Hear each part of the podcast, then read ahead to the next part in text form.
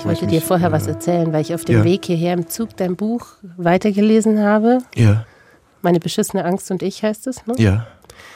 Und da kommt immer wieder vor, dass du eben auch Hip-Hop gemacht hast. Mhm. Und ich habe vor einigen Tagen meinen Söhnen Jein vorgespielt. Von Fettes Brot? Genau. Ja, und ich dachte alter so. Klassiker. Also ich glaube, wer das nicht auswendig kann und in der Zeit Teenager war, also wie jetzt ich zum Beispiel, ja. Das sind eher die wenigeren. Und ich dachte so, ja, für die Kinder voll cool, weil es geisterte so ein Meme im Internet rum. Hey Mama, gab's schon Deutschrap, als du jung warst? Ja, ah, nein. Okay, ich okay. meine, ja. Und dann dachte ich, jetzt spiele ich Ihnen okay. das mal vor. Ja, die waren letzte Woche hier, ja. Konzert. Die haben gerade Tour. Cool. Ja. Und ich dachte, die finden das total cool und die fanden es total, das war denen voll wurscht. Mein okay. Sohn fand den Namen lustig, fettes Brot. ja. Und dann haben sie gesagt, und dann war ich wirklich entsetzt, Mama, können wir mal wieder I like to move it anhören. I like to move it. I like to move it, move it. Move it, move it. Ja, ja, Weil das ja, war der Titelsong von Madagaskar und den haben sie irgendwann mal gesehen und dann fanden sie ah, dieses Lied okay, gut. okay. Also die deutsche Pop-Gene schlagen leider nicht durch. Vielleicht kommt es noch, ja. Was hört deine Tochter für Musik? Also erstaunlicherweise ist sie auch, wenn ich Hip-Hop reinmache, hat sie schon diesen Groove drin, dass es so diese typischen äh, Hip-Hop, Kopfnicker, äh, Kopfnicker äh, Hip-Hop-Bewegungen macht.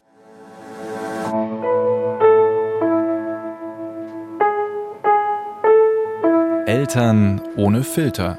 Ein Podcast von Bayern 2. Hey, mit mir, Christina. Welcome back.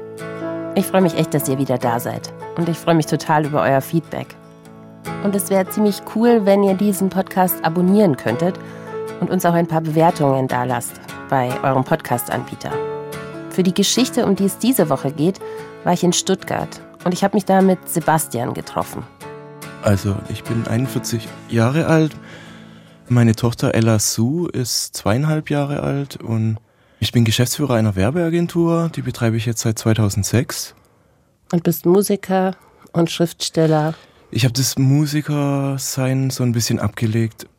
Das kam mit der Krankheit und irgendwie war ich auch zu alt für dieses Hip-Hop-Ding. Sebastian ging es bis vor nicht allzu langer Zeit eigentlich verdammt gut. Er ist hip und erfolgreich.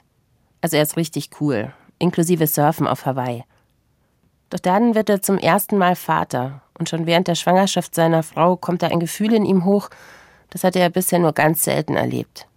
Angst. Und diese Angst fängt an, alles andere aufzufressen. Bis er sich ihr stellen muss. Gibt's einen ja. Anfang deiner Geschichte mit der Angst? Puh, ähm, ja, schwierig. Also viele Therapeuten haben gesagt, dass es so dieser, ich hatte so einen Horrortrip in Amsterdam an Silvester.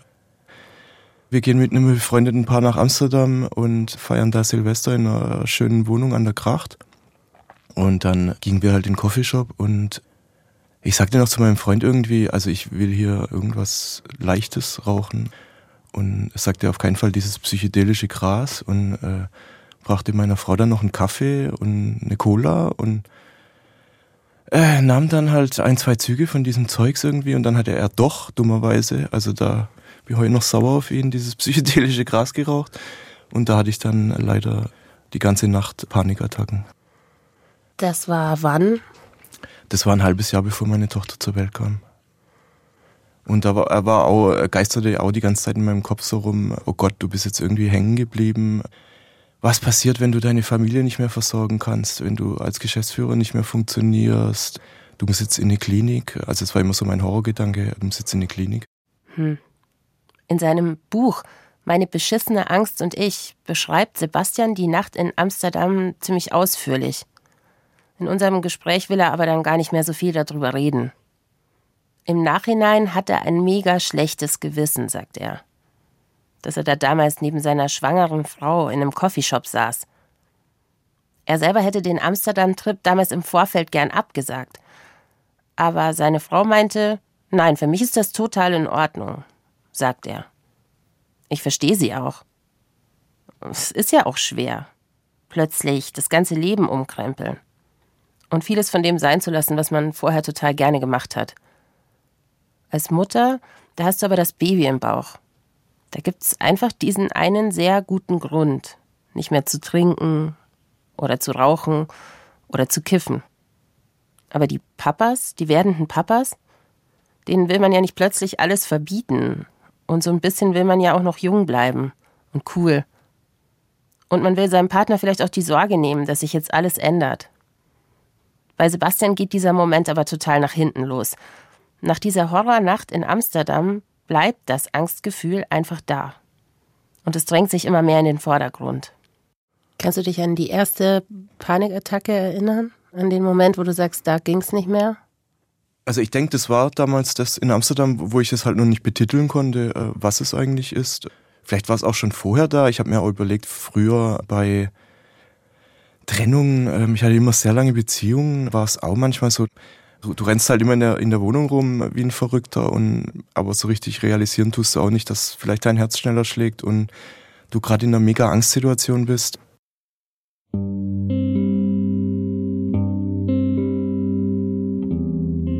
Also eigentlich hatte Sebastians Psyche wohl schon in der Vergangenheit immer mal wieder die Hand gehoben. Angst an sich, so erklärt er mir das, ist ja auch nichts Schlimmes, sondern ziemlich sinnvoll und hilfreich als Warnsystem. Das weiß er seit seiner Therapie. Aber in der Situation damals will er die Angst gar nicht zulassen. Er drängt sie in den Hintergrund. Er kann sie einfach nicht brauchen. Schon gar nicht jetzt, wo eigentlich alles bei ihm so gut läuft. Privat und beruflich. Man muss halt auch dazu sagen, ich war halt schon sehr, sehr souverän und sehr abgeklärt und hatte sehr wenig Zugang zu Emotionen hatte, wo mein Opa gestorben ist, der 94 wurde, erst zwei Wochen später weinen können, mal kurz. War so dieser Supermanager in der Agentur, der alles hinkriegt, der allein zu Präsentationen geht von irgendwelchen Millionen Budgetkunden, wo die Agentur Konkurrenz zu neunt da hockt und ich komme da allein mit meinem iPad an und war alles kein Problem und äh, bin vorher noch in Urlaub nach Hawaii ich surf schon seit zehn Jahren, habe mir da einen Traum erfüllt.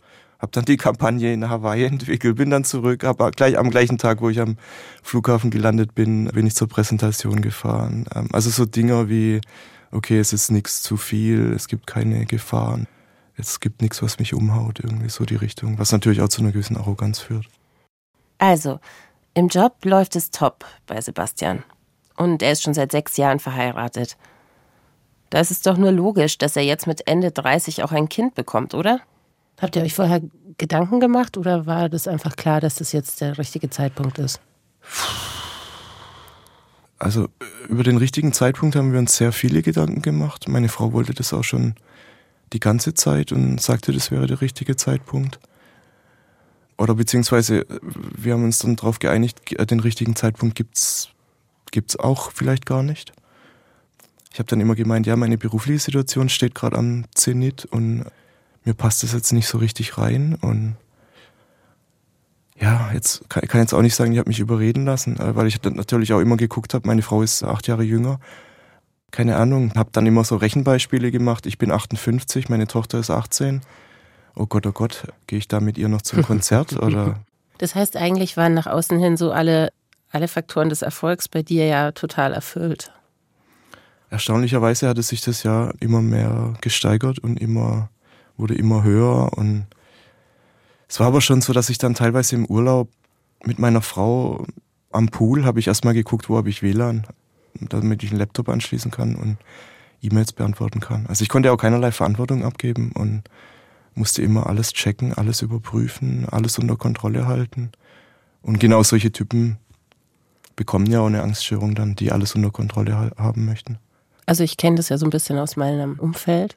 Ich kann mich auch noch an so diese Schilderungen erinnern, dass man so von jetzt auf gleich auch das alles so zusammenbrechen kann, also auseinanderfallen. Und mhm. man denkt, das gibt's ja nicht, was ist denn jetzt los? Mhm. Mhm. Kann man sozusagen das vorher merken, wenn man ein Gefühl dafür hat? Mhm. Ich glaube schon, ja. Ja? Mhm. Woran also würde man es merken? Ein paar Indikatoren. Zum Beispiel ein großer Indikator ist, wenn du wenn Schlafstörungen anfangen. Und ich habe ich hab sehr, sehr schlecht geschlafen. Ich bin nicht vor drei Uhr eingeschlafen. Bin immer später in die Agentur gekommen, also Am Anfang war es neun, dann zehn, dann elf.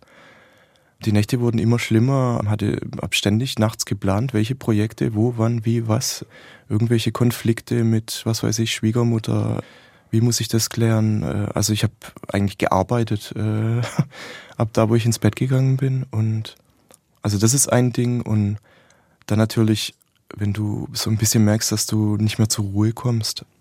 Hm. Und ich auch keinerlei Gegenmaßnahmen natürlich wie Entspannung, Yoga oder sowas gemacht habe ständig on fire. Und ja. dann war die Schwangerschaft da und Sofort, konntest du das genießen? Mm, ja, ich weiß nicht, ob genießen das richtige Wort ist. Ich glaube nicht mal, dass ich es richtig realisiert habe. Also ich habe diesen Bauch realisiert, aber ich habe, glaube ich, in keinster Weise auch nur ein Prozent davon realisiert, was da auf mich zukommt.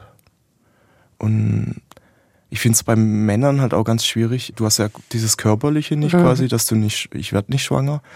Und du hast auch nicht diese, es gibt ja keine Vorbereitungskurse für Männer irgendwie so, okay. Doch, in München gibt es einen. Echt? Okay, mhm. einen, ja.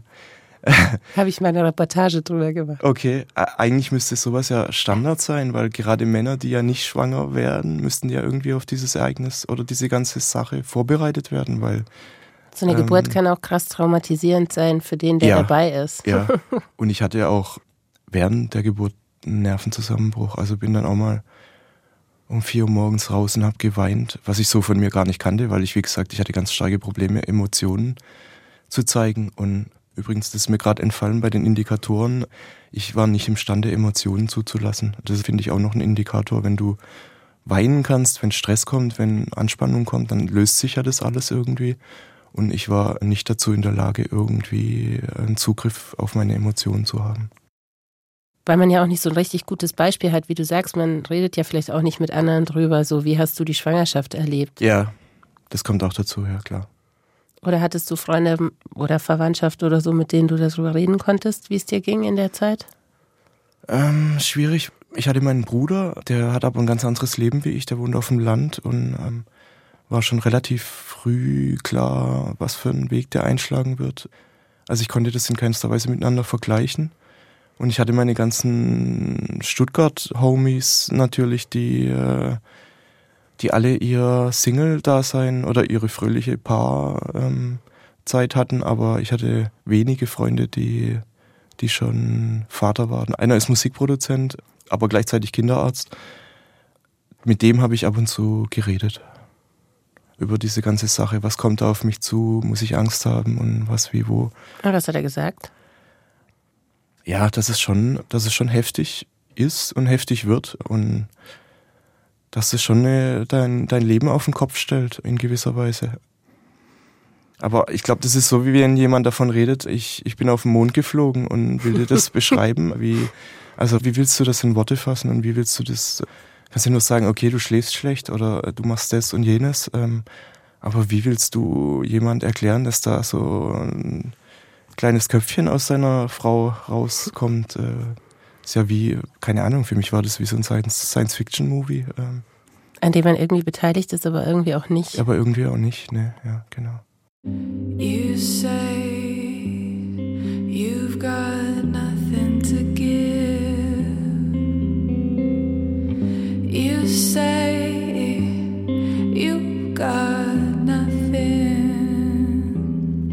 Also an dieser Stelle möchte ich was festhalten. Werdende Väter haben natürlich Ängste. Vor Schwangerschaft, vor Geburt und vor Vatersein. Das ist doch klar. Aus meiner Sicht wäre alles andere auch total seltsam. Ich meine, ich hatte Ängste, meine Freundinnen hatten Ängste. Meine Freunde, zumindest die, mit denen man über solche Themen reden kann, die hatten auch Ängste. Das ist doch auch okay, solange die Angst dann nicht alles bestimmt. Meine Frau ist dann irgendwo hin, weiß jetzt auch nicht mehr genau, mhm. was da war. Und dann war ich mit ihr erstmal allein. Wie war so der Moment für dich? Die Augen geschaut. Aber ich fand sie äh, mega hübsch. Also äh, ich habe auch Bilder, was weiß ich, meinem Cousin oder irgendwie geschickt. Der meinte auch, äh, wow, die sieht jetzt schon aus wie äh, irgendein Model oder sowas. also die war ganz dunkel, hatte, hatte so Haare irgendwie schon einige hier. Das sah aus wie so ein Scheitel irgendwie. Und also die sah irgendwie so mega hübsch aus, ja. Also ich fand sie mega ähm, schön, ja. Und hattest du schon so das Gefühl, das ist jetzt meine Tochter? Ja, ja. Angst und Glück. Glück und Angst. Die liegen in diesem Moment mit so einem neuen Menschen ganz nah beieinander. Und ich habe auch heute noch mal im Vorfeld mit meiner Kollegin geredet. Wir haben beide gesagt, so wir erinnern uns aus dieser ersten Nacht mit dem neugeborenen Baby an so totale Angstgefühle. Mhm. Was ist jetzt, wenn diesem Wesen irgendwas passiert? So? Ja. War das bei dir auch so als Papa? Also hatte ich ganz extrem, meine Frau gar nicht. Und da wurde ich dann quasi, also als wir da zum ersten Mal daheim waren, dachte ich so, scheiße. Wer guckt jetzt eigentlich hier irgendwie, äh, wie das funktioniert und ob wir hier was falsch machen? Und kein Schwein ist da. Was ist ja mega, mega gefährlich alles. Und äh, ich dachte mir so, Alter, für jeden Scheiß kriegst, kriegst du eine Bedienungsanleitung irgendwie so und, und jetzt stehst du auf einmal hier nach zwei, zweieinhalb Tagen im Krankenhaus, völlig allein. Äh, dachte so, das, das geht gar nicht, dachte ich so. Dachte so und dann habe ich meiner Frau dann auch noch irgendwie Tipps geben beim Stillen und dachte so, äh, ja, aber du darfst sie nicht so nah ranhalten, wegen der Nase, kriegt die noch Luft? Also da fing es schon an bei mir. Ich wurde dann zu so einem Helikopter-Daddy. Ich bin dann auch hatte ich ja eh schon Schlafstörungen vorher, bin dann mega oft auch aufgewacht, hab geguckt, atmet sie noch. Das ist ja ganz schön konfliktauslösend, oder? Ja. Mhm. Also wenn man auch merkt oder wenn ich jetzt merken würde, mein Partner hat auch gar kein Vertrauen in mich so, dass ich das schon okay mache. Mhm. Und auch, das macht einen ja selber auch so ein bisschen nervös, glaube ich, wenn der andere so nervös ist. Mhm. Konntet ihr die Zeit so überhaupt genießen dann als junge Familie oder war das schon alles unter einem schwierigen Stern? Meine Frau war immer noch in diesem Euphorierausch und war vom Glücklichkeitslevel schon weit oben. Also die hat es dann gesagt, ja, jetzt nervt nicht rum. Äh, also die hat es, ja, glaube ich, relativ locker genommen. Bloß blöderweise fing halt bei mir dann halt einen Monat später diese Angststörung an weil natürlich diese Panikattacken zugenommen haben. Diese Angststörung wurde immer, also wie eine Krankheit halt, also es fängt langsam an und steigert sich dann halt. You don't know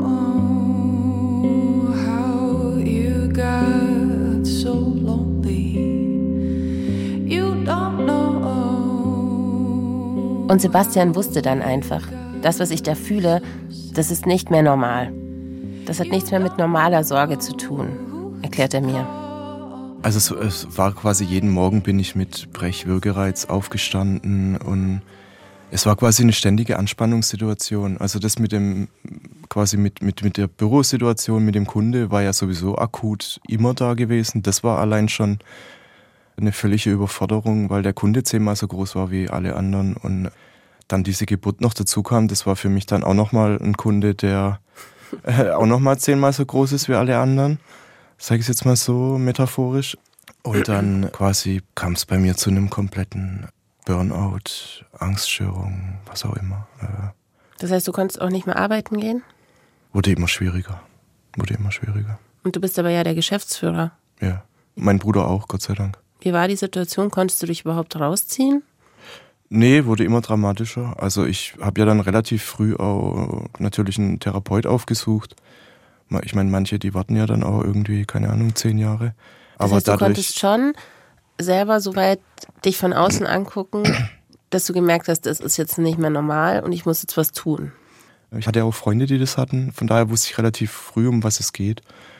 Ähm, und auch die Zeit heute ist ja auch ähm, wesentlich günstiger, sage ich mal, als vor 10, 20 Jahren, als so eine psychische Krankheit noch direkt mit äh, Zwangsjacke verbunden war. Und außerdem ging es ja um meine Tochter. Also ich hatte ja quasi ein Wesen da liegen, wo ich mich verdammt nochmal drum kümmern musste. Und deswegen musste ich ja auch so schnell wie möglich wieder gesund werden.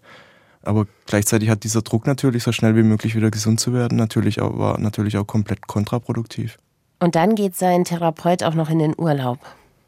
Und dann dachte ich, okay, das überlebe ich nicht. Mein Bruder ist auch noch in Urlaub gegangen zu der Zeit. Mhm. Ähm, und habe zu meiner Frau gesagt, so, ey, also jetzt wird's echt, jetzt wird's ähm, lebensgefährlich langsam. Ähm, Dieses lebensgefährliche, wodurch? Also wieso glaubtest du, das wird lebensgefährlich für dich? Ja, es ging gar nichts mehr. Ich habe nimmer gegessen. Ich hatte zwölf Kilo abgenommen. Äh, ich schlief gar nicht mehr. Ich habe um 10 Uhr abends vielleicht noch irgendwie ein Brot gegessen oder so. Da war so gerade die Angst wieder so ein bisschen unten. Ich hatte vielleicht noch eine Stunde am Tag, wo ich so, äh, so äh, ohne Angst verbracht habe. Mit Herzrasen und ja, ständig halt, ständig Angst, ständig Drucksituation, ständig, äh, du drehst durch, du wirst verrückt, du musst in die Klinik. Das war's jetzt. Konntest du deine Frau noch unterstützen mit der mm. Tochter? Mm. Also die war alleine im Also ich war noch zuständig. da, ich war da, klar, mhm. aber ich hatte quasi, ich habe dann gemerkt, eigentlich belaste ich ja sie auch noch. Also äh, mit, mhm. mit meinem Angstgedöns. Also das war auch noch so ein Ding, dass ich halt ein schlechtes Gewissen hatte, meiner Frau gegenüber auch. Und das Ding ist halt, dass meine Frau äh, Sozialpädagogin ist und auch aus diesem ganzen Bereich kommt und dann Gott sei Dank keine Anwältin ist, sage ich mal, die mit dem ganzen Thema nichts zu tun mhm. hat. Natürlich dann auch das befürwortet hat. Und, ähm naja, ich meine, es gibt ja auch noch die Paarebene und sie hat ja wahrscheinlich auch gemerkt, dass es dir einfach richtig schlecht geht. Ja, ja, klar. klar. Und deswegen, ja, war, war halt dieser Schritt dann irgendwann notwendig, ja. Mhm. Und ja, da war es dann eigentlich schon absehbar, okay, ich muss danach in die Klinik. Sebastian kann die Angst jetzt einfach nicht mehr zurückdrängen, erzählt er. Sie nicht mal mehr ein paar Stunden unterdrücken. Glücklicherweise weiß er aus seinem Umfeld, dass eine Therapie für ihn der richtige Weg ist. Und ihm ist auch klar, dass es jetzt nicht mehr reicht, ein paar Stunden pro Woche zu seinem Therapeuten zu gehen. Trotzdem sperrt sich alles in ihm gegen diesen Schritt, sagt er. Er würde halt viel lieber bei seiner Frau bleiben und seiner kleinen Tochter. Ist doch klar.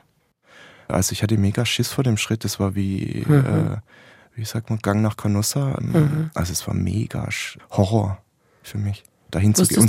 Es war natürlich auch ein Selbsteingeständnis, eine, eine Kapitulation dieses Supermanagers, der einbricht. Das war quasi ein Versagen in meinen Augen.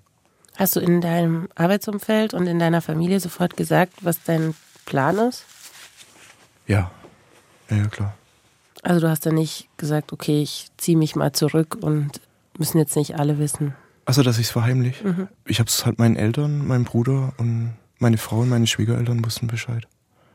Aber du hast jetzt auch nicht in der Agentur gesagt, bei mir geht es nee. gar nicht. Nee, nee. Ich habe das am Anfang quasi meinen engsten Zirkel, auch noch zwei Freunden, gesagt. Aber an die Öffentlichkeit bin ich erst Jahre später damit. Und wie war der Abschied von deiner Familie? Furchtbar. Ich habe nur geweint. Also ich habe stundenlang nur geweint. Ja. Da kriege ich jetzt auch eine brüchige Stimme. Äh, meine Tochter hat die ganze Nacht geschrien. Ähm, wie wenn sie wüsste, okay, ähm, ja. Ja.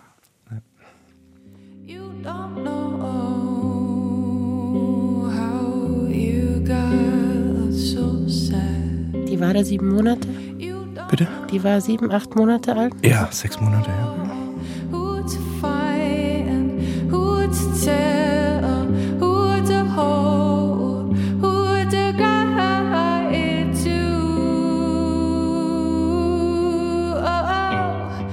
Die erste Klinik verlässt Sebastian sofort wieder.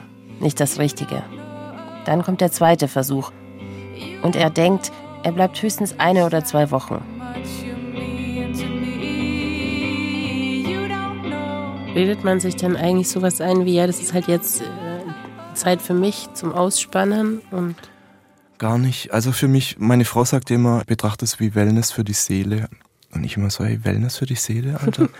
ich gehe in eine scheiß Klinik, äh, ich sehe da kein Wellness. Wo ist die Sauna? Äh, ich sehe, es ist kein Wellness hier. Ähm, also da habe ich Monate dafür gebraucht, bis ich erstmal das, die, die, wenn ich es überhaupt irgendwie so angenommen habe. Ich glaube, ich habe es bis heute nicht so richtig angenommen. Das heißt, deine Vorstellung war, du bleibst zwei Wochen dort mhm. Mhm. Mhm. und wolltest aber Resultate sehen. Effektiv, mhm. oder? Ich wollte jeden Tag Resultate sehen, auch schon vorher. Also ich war jeden Tag auf Resultate aus und jeden Tag auf Ergebnisse aus. Nur ließen diese Resultate dann auf sich warten. In seinem Buch Meine beschissene Angst und ich beschreibt Sebastian seine Zeit in der Klinik so. Jeder Morgen beginnt mit einem totalen Zusammenbruch. Panik, Angstattacken, die Angst, sich was anzutun. Dann hat er viele Arztbesuche, Einzel- und Gruppentherapiestunden. Und er spricht viel mit anderen Patienten, einem ganzen Haufen bunter Vögel. Und am Abend, da hat er dann endlich ein bisschen Erleichterung. So geht's statt einer oder zwei Wochen schließlich fast ein halbes Jahr. Und jeden Tag schreibt er seine Erlebnisse auf in einem Tagebuch, aus dem dann später das Buch geworden ist. Ähm, das war ja quasi Aufgabe in der Therapie, das mhm. jeden Tag aufzuschreiben. Was ja auch bei schwer depressiven Aufgabe ist, jeden Tag quasi schreibt dir drei positive Sachen auf. Oder schreibt dir überhaupt auf, wie der Tag war, weil am nächsten Tag denkst du ja wieder, der letzte Tag war eine komplette Katastrophe. Wenn du das aber nachliest, war das ja gar nicht so. Bei dir wird es ja auch abends, gegen Abend immer besser. Besser, ja, ja. Gott sei Dank habe ich da echt einen ganzen Schlag von Menschen getroffen, die Wahnsinn waren, also die auch so menschlich Wahnsinn waren. Und letztendlich habe ich es dann aber auch gesagt, ich schreibe es auf. Ich schreibe es auf, weil ich irgendwann meiner Tochter ja erklären muss, warum, warum bin ich da gelandet. Und das kann ich ja nicht in einem Kaffeegespräch ihr kurz erklären. Und ich dann irgendwann schon den Anspruch hatte, sie muss das mal nachlesen, weil ich kann es, wenn ich es jetzt nicht aufschreibe, dann, dann kann sie es gar nicht nachempfinden, weil ich auch die Worte dafür nicht mehr ähm, finden werde und ich es ihr auch nicht mehr so eindrücklich erklären kann, was da mit ihrem mit ihrem Papa los war, weil nachher denkt sie, das war wegen ihr oder äh, keine Ahnung, aber das war ja, also da bin ich auch weit davon entfernt, das auf die Geburt zu schieben, äh, weil Wäre es nicht das gewesen, wäre es ein anderes Ereignis gewesen, äh, was da dann eingeschlagen hätte.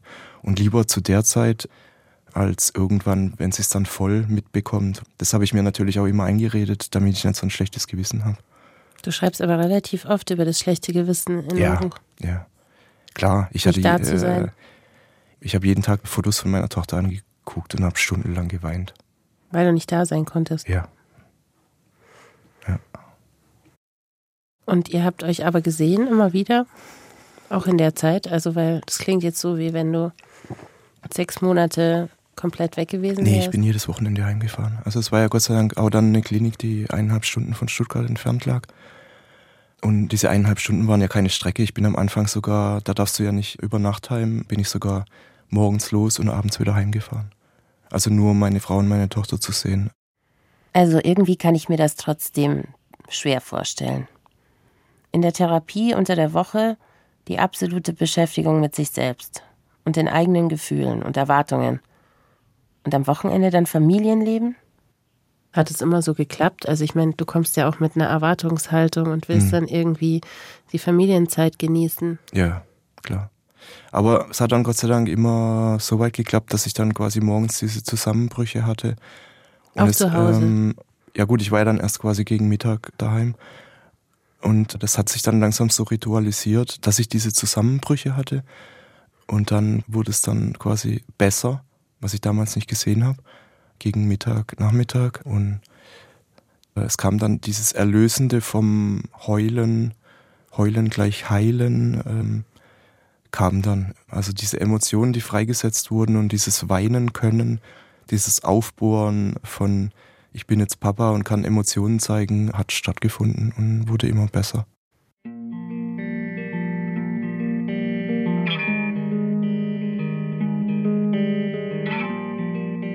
Es ist schon irgendwie paradox.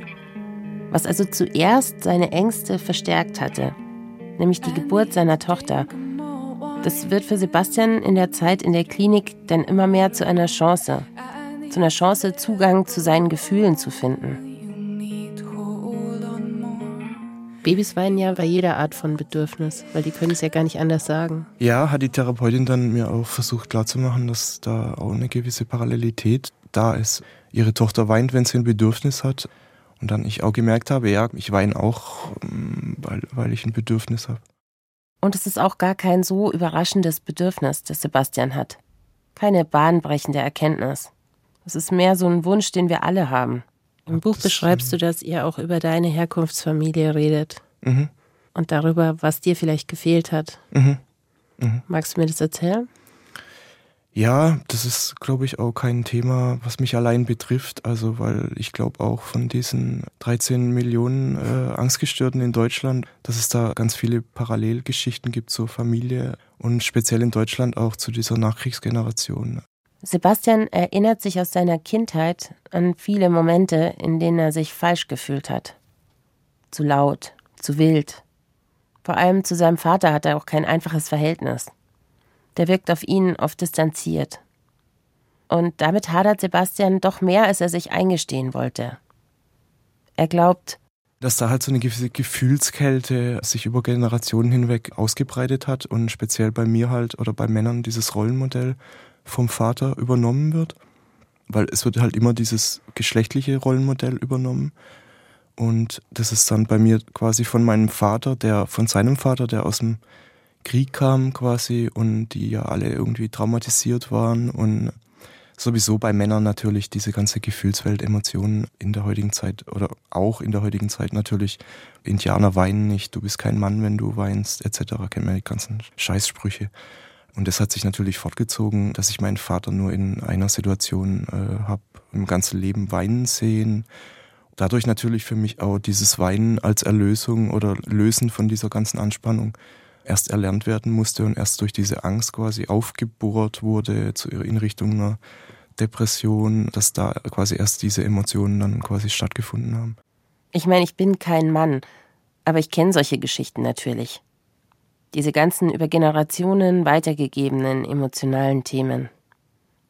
Was für eine verfahrene Situation. Es wäre da in meinen Augen auch ungerecht, den Vätern allein die Schuld zu geben. Oder deren Vätern. Man kann es wahrscheinlich nur feststellen und drüber reden. Und vielleicht richtig viel heulen und dann vielleicht endlich mal hinter sich lassen. Ich beobachte das so auch, wenn ich jetzt online unterwegs bin oder so, dass die Mütter sich total viel austauschen, auch darüber, mhm. dass ihre Männer sagen, dass die so Sachen so abtun, wenn sie sagen, ja, das Kind ist aber jetzt traurig oder ist jetzt mhm. aber total wütend mhm. und ich will das begleiten. Ich will das nicht wegmachen, genau. diese Emotion. Ich will das begleiten. Genau. Dass eigentlich die Männer die sind, die das total triggert, weil sie halt das selber nie durften, ja. Und mhm. dann lieber hätten, die ganze Emotion würde weggehen, mhm. als mhm. so zu akzeptieren, dass das jetzt auch okay ist, dass ein Kind, auch wenn es ein Junge ist, eben einen Wutanfall hat von einer Stunde oder mal heult. Mhm. Das trifft es genau auf den Punkt, ja. Und du warst vielleicht auch getriggert durch die ganze Emotion, die bei mhm. dir durch das Kind hochkam. Mhm. Ganz stark, ja. Also ich habe durch meine Tochter erstmal nachgedacht überhaupt über Vergänglichkeit, über Tod. Und ich da auch mit sehr guten Freunden jetzt oft drüber spreche, gerade mit dem, was du sagst, Wut. Ich habe einen Freund aus der Klinikzeit auch, der, der sagt dann auch, er lässt bei seinem Sohn diese Wutausbrüche zu und, und das ist völlig falsch, das, das nicht zuzulassen. Und ich kenne es auch noch von meiner Oma früher, dass quasi dieses, ja, ich wurde laut, ich war ein lautes Kind, ich war rebellisch. Und dann, ja, Entschuldigung, Kinder sind laut und rebellisch. Das wurde mir erst in der Therapie klar. Ich bin nicht irgendwie ein Tyrann, für den, wo ich so ab und zu hingestellt wurde, weil ich halt sehr rebellisch und laut war. Aber das muss man beim Kind auch zulassen. Also, von, ja. Konntest du eigentlich dir was vornehmen, sozusagen, für das, wie du deine Tochter behandeln mhm. willst? Ja, ganz viele Sachen. Also, da habe ich ganz viele Sachen gelernt. Gerade dieses ganze Emotionsthema dieses Schwäche zulassen und, und ähm, dieses emotionale, also diese emotionale Bindung halt auch, die ich ja früher gar nicht so richtig äh, hinbekommen habe, egal zu wem. Das äh, hat sie mich eigentlich alles gelehrt, so ein bisschen, ähm, dass ich da eigentlich ein anderer Mensch auch äh, wurde dadurch. Durch dieses ganze Thema. Und äh, ich glaube, das ist das hat natürlich auf die Erziehung ganz großen, das wird maßgeblichen Einfluss haben.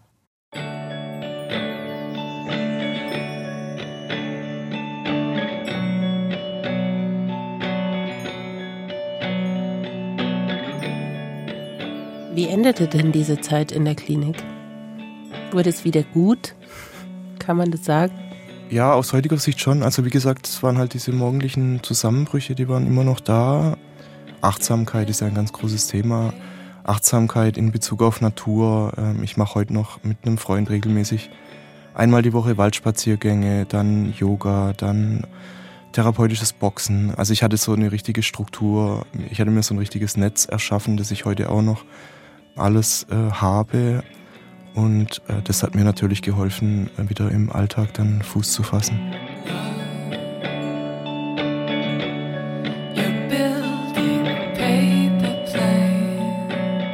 Dieses Wiederheilwerden, das ist für Sebastian verdammt kompliziert nach dem Zusammenbruch, den er erlebt hat.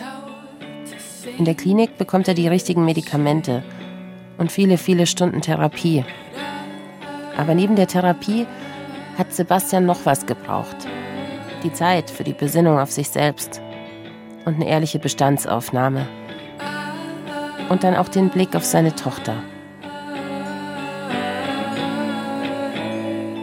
Dieses ganze Resultat am Ende des Buches quasi auch, dass meine Tochter quasi die Achtsamkeitsmeisterin ist, ähm, quasi dieses, was die Therapeuten auch immer sagen, ähm, sehen Sie sich jetzt hier um, als wär's wären sie zum ersten Mal auf der Welt, ähm, berühren sie alles, als wären sie zum ersten Mal auf der Welt. Den Teppichboden auf den dem Teppichboden Tisch. hier auf dem Tisch, genau. Ja, quasi dieser, dieser Schlüssel, den Kinder haben oder speziell auch Babys, dass ich da dann stundenlang meine Tochter beobachten konnte und, und quasi diese Achtsamkeit von ihr auch erlernen konnte, weil wir Erwachsene haben das ja verlernt, irgendwie zu fühlen, zu schmecken, zu riechen. Äh, du hast ja da alles Genusstraining in der Klinik äh, zum Beispiel, weil du hast ja dein Essen nur noch in fünf Minuten runtergeschlungen, von, bis von Termin zu Termin gehetzt und Kinder essen sehr langsam, Kinder äh, fühlen. Also man kann da nur in Psychen, sage ich mal, Problemen, kann man eigentlich von Kindern nur lernen. Wie geht's dir denn jetzt? Äh, ja.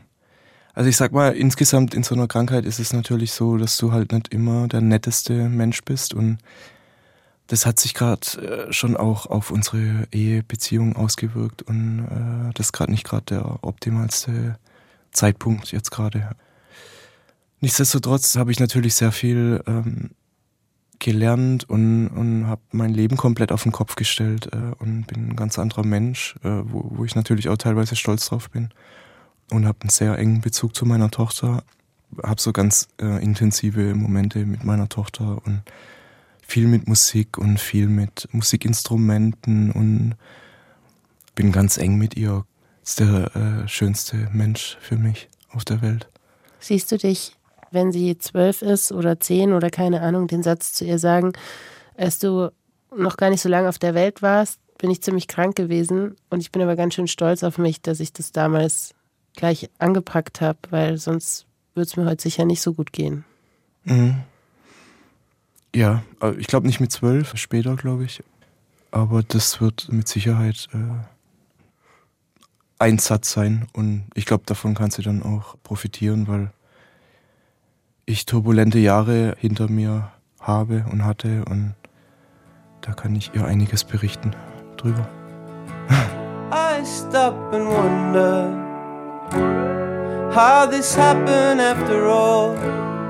It's been coming Danke dir. Danke dir.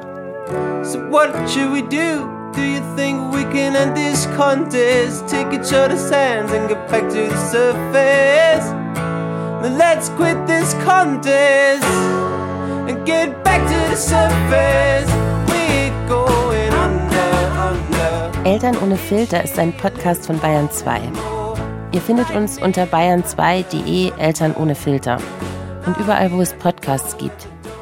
Am allerbesten wäre es, ihr abonniert uns und folgt uns auf Instagram unter Eltern ohne Filter. Da können wir dann auch schreiben und diskutieren über die Angst und über andere Elternthemen. Ich würde mich freuen. Die Redaktion in dieser Folge hatte die wunderbare Antonia Arnold. Produziert hat Anja Beusterin.